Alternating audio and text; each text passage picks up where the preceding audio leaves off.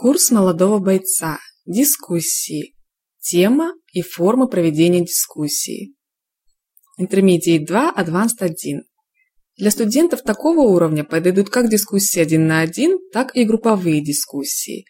Если вы студент, то старайтесь записываться на дискуссии с участниками примерно вашего уровня. Тогда разговор будет интересней. Форма проведения может быть совершенно любой.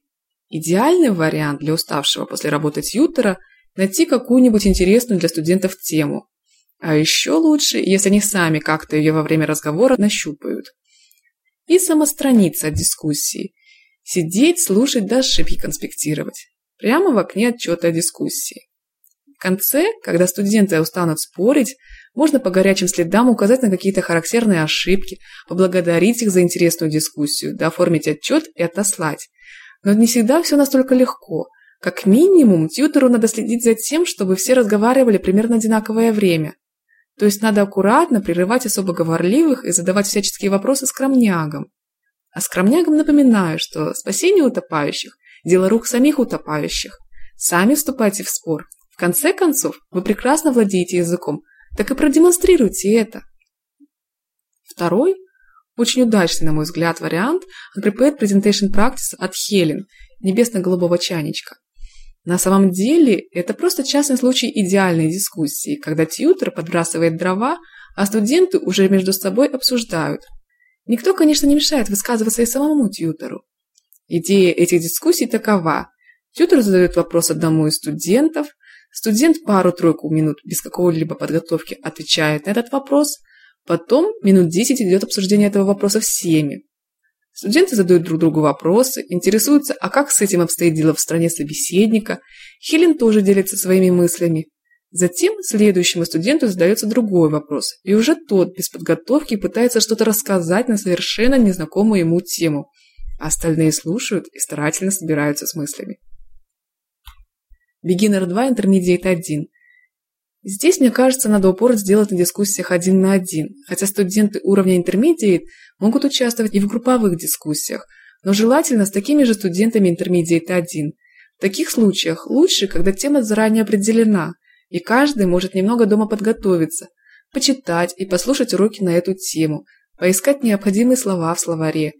Дискуссии один на один в данном случае тоже предполагают заранее подготовленную тему – по крайней мере, так будет гораздо эффективнее.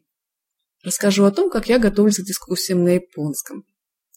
В течение недели я постоянно обдумываю, чем бы хотела поделиться с Эммой и записываю это в свою тетрадь. Нахожу необходимые мне слова, грамматические конструкции и все это записываю. Но никогда не записываю готовые предложения. Таким образом, к следующей дискуссии у меня накапливается где-то четыре темы, на которые я бы хотела поговорить, и по ходу дела я уже сама ориентируюсь. Бегинер 1. С одной стороны, я сама не очень люблю разговаривать со студентами уровня Бегинер 1, так как в этом случае невозможно применить идеальный вариант дискуссии.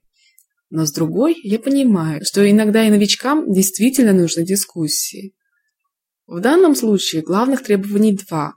Дискуссия должна быть только один на один и обязательно должна быть видеокамера, как у тьютера, так и у студента – без видео такие дискуссии чрезвычайно сложны. Итак, возможные варианты. Я записываюсь на дискуссии по японскому где-то с 20-х чисел декабря 2008 года. Я тогда была на уровне No Knowledge. И о чем же мы говорили на этих дискуссиях с Эммой?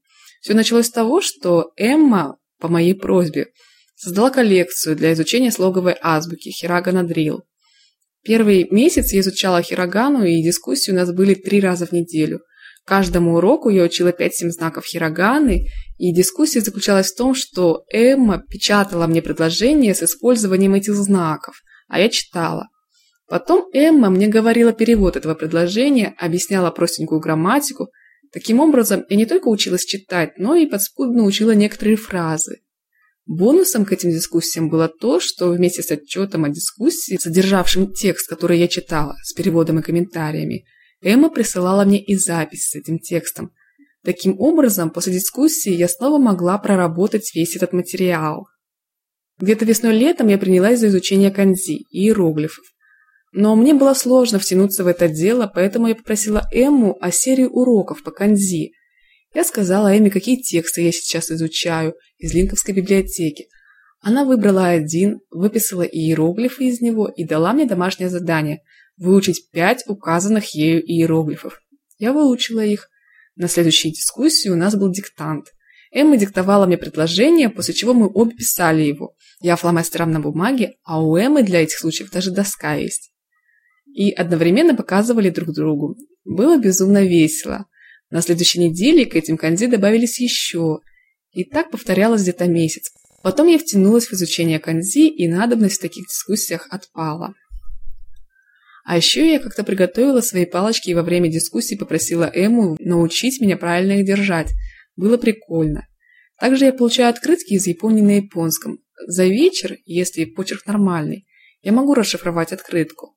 Но это все-таки не то, поэтому как-то я собрала все свои открытки, отсканировала их и выслала Эми с пометкой, что я хочу, чтобы во время следующей дискуссии она прочитала мне их, а я с помощью плагина к скайпу Pamela запишу это дело.